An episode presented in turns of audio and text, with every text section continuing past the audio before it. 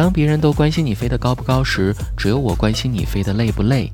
因为如果你飞得又高又不累，我心态可能会炸。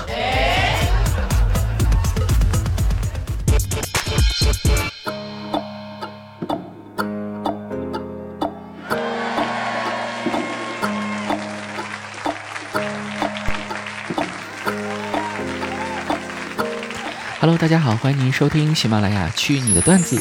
很多人都喜欢扎堆儿，而我就不一样啦，我是喜欢扎你的主播子木。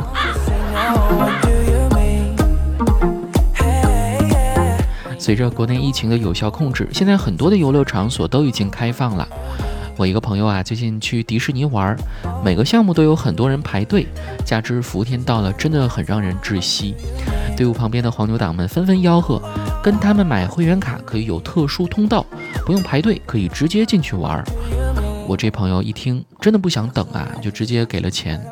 于是呢，只见黄牛带着他去插队，直接走到最前面去。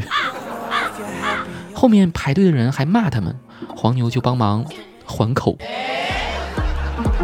具体怎么个口法，咱也不知道。果然，高端的黄牛总是使用最朴素的方法。黄牛们还纷纷表示，如果我被打了，还要另外加钱哦。哎，感觉我好像找到了以后就业的方向啊！我骂人老厉害了。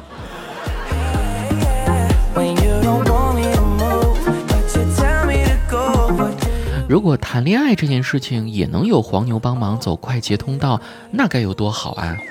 你们看，有的人拿着爱的号码排三年长队，还没叫上号；而有的人呢，一旦放出单身的消息，一个小时的私聊信息就能达到九十九加。果然，美女和帅哥都是自带黄牛属性的。昨天我跟若冰聊天，他感叹道：“以前追剧啊，我最喜欢看那种男主全能无敌的，有钱又高又帅，学习好，体育好，科技天才，商业巨子，所向披靡，特别过瘾。而现在呢，追剧，我更爱看那些不太完美的男主和他们有缺憾的人生。可能是我年纪大了吧，更能理解和接受不完美。那若冰，如果男主不帅可以吗？”那不行，我年纪大了，就喜欢有毛病的男生，但是前提必须长得要帅。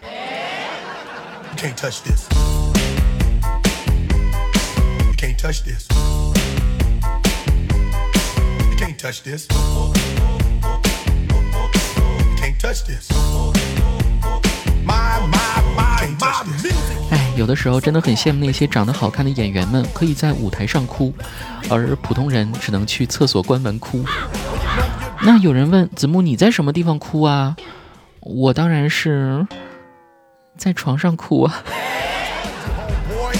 好委屈啊！总有人要诋毁我。不过我觉得别太理会人家背后怎么说你，因为那些真正比你强的人，他们根本就懒得提及你好吗？诋毁本身就是一种仰望。像有些演员们总被网友吐槽戏路窄，那你行你上啊。比如陈道明，只能演帝王，演不了乞丐啊。当然也不是说陈道明演技不行。周冬雨适合演各种类型的飞机场啊，不是各种类型的美少女。还有王耀庆、靳东，反正怎么演都是戏里最有钱的那个，霸道总裁、专业户，对吧？他们这个长相，如果演穷人的话，没人信啊。再提名一个张含韵，注意是张雨欣、张馨予、张雨欣、张含韵、张含韵、张韶涵、张歆艺、张艺兴、张雨绮、张嘉译的那个张含韵。他硬汉风，声音也很有特色。那声音一出来，根本演不了柔弱书生啊。呃，说了半天，是不是还没有反应过来？我说的究竟是哪一位？中国机长。来，我们先休息片刻，然后再来关注一下几位朋友的留言内容。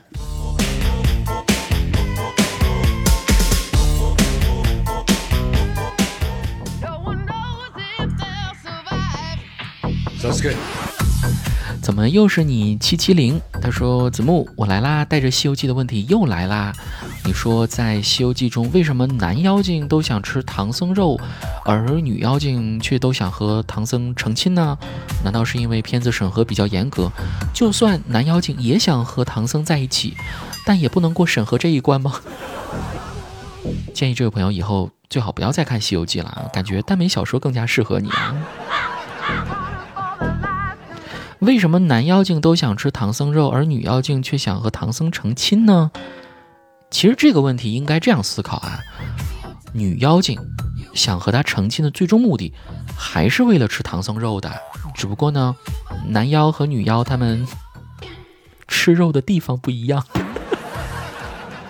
吃的方法呢也不一样，至于吃的东西还不一样。女妖精更加喜欢吃唐僧比较精华的部分吧。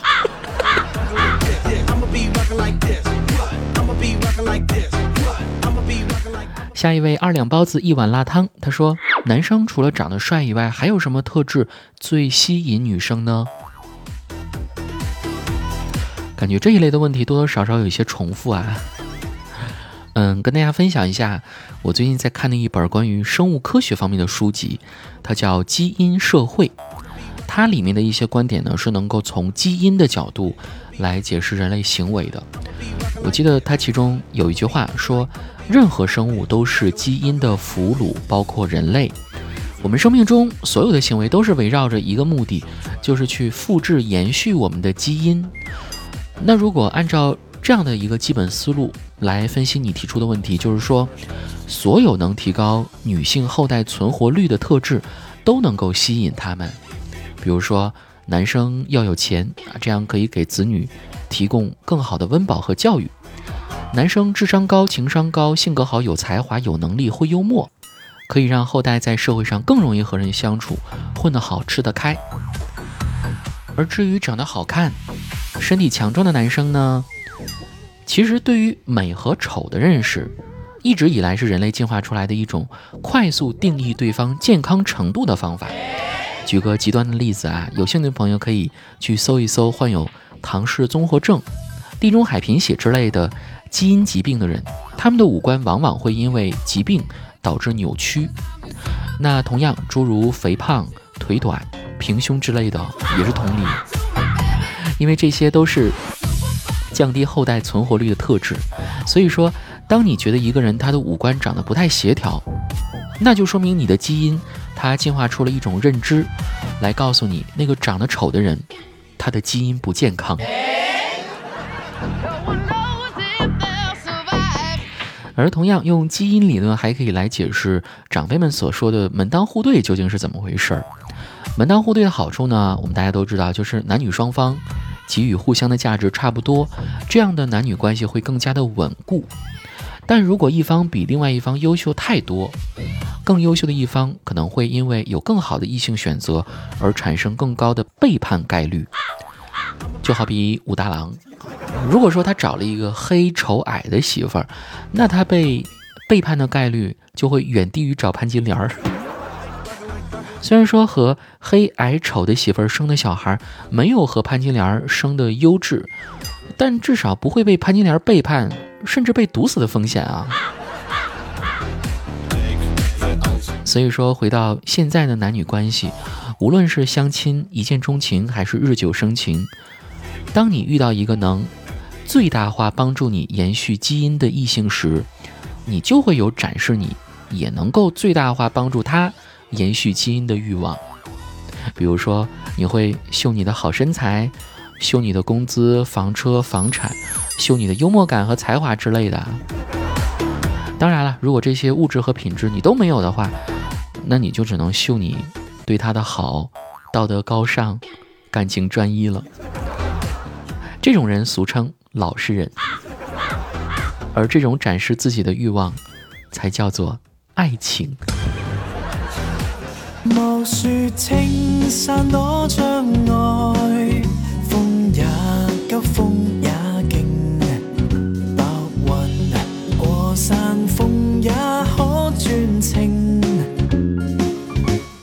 莫说水中多变幻，水也清，水。